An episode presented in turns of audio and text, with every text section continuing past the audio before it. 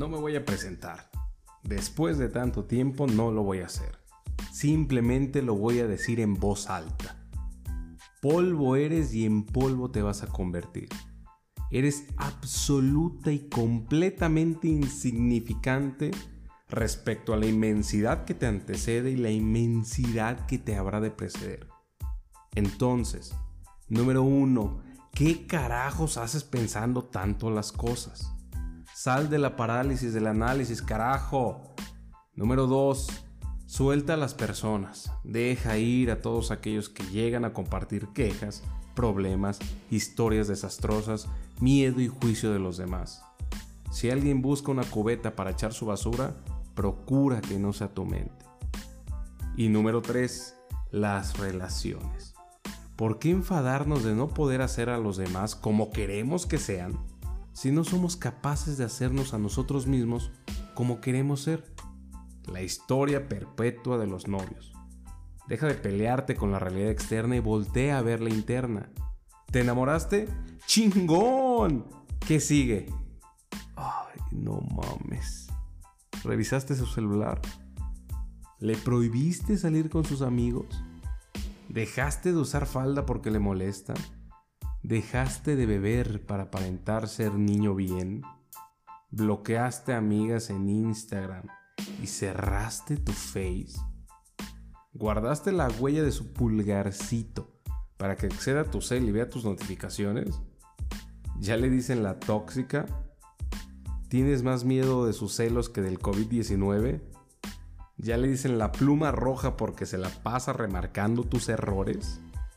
¿Te pidió ubicación y foto cuando andabas con los compas? ¡A toda madre! Sigue así. Eso es vivir la vida lo valiente, estoico y... Ay. Amiga, amigo, date cuenta, no chingues. Me queda claro que cada quien se engaña con la mentira que más le gusta. Va, te la doy. Pero ¿a poco quieres ser como el emperador desnudo? Déjame, entonces, ser el niño que se atreve a desafiar el status quo y te dice la verdad.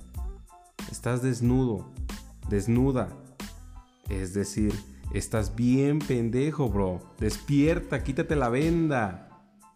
Si estás viviendo esto, ok, no te agüites. Estás pagando el precio del crecimiento personal. Nadie experimenta en cabeza ajena.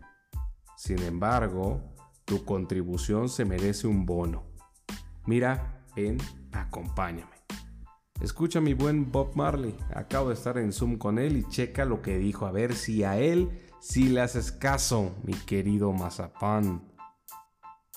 Puedes no ser su primero, su último o su único. Ella amó antes y puede amar de nuevo. Pero si ella te ama ahora, ¿qué otra cosa importa? Ella no es perfecta, tú tampoco lo eres, y ustedes dos nunca serán perfectos.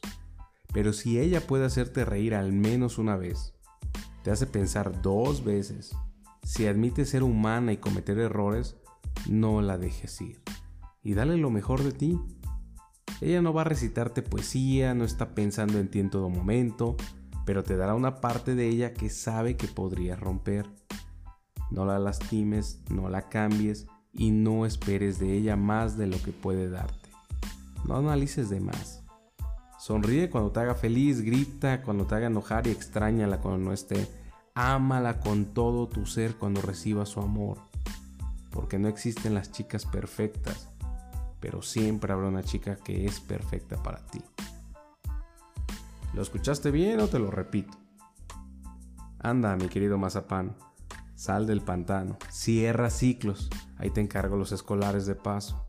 Agarra un pinche libro y dale vuelta a la página te tomas la foto toda empoderada, subes una frase tipo, me abrió una llaga en el corazón, pero también me abrió los ojos, amándome, resiliente, vamos por más, hoy veo por mí. No, no, no, no, no, no, no.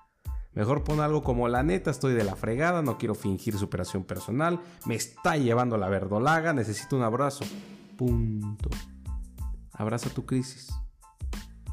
Y si tu pareja no comprende a Bob Marley, entonces sí, ábrele la puerta, regálale el mundo entero y sigue con tu vida.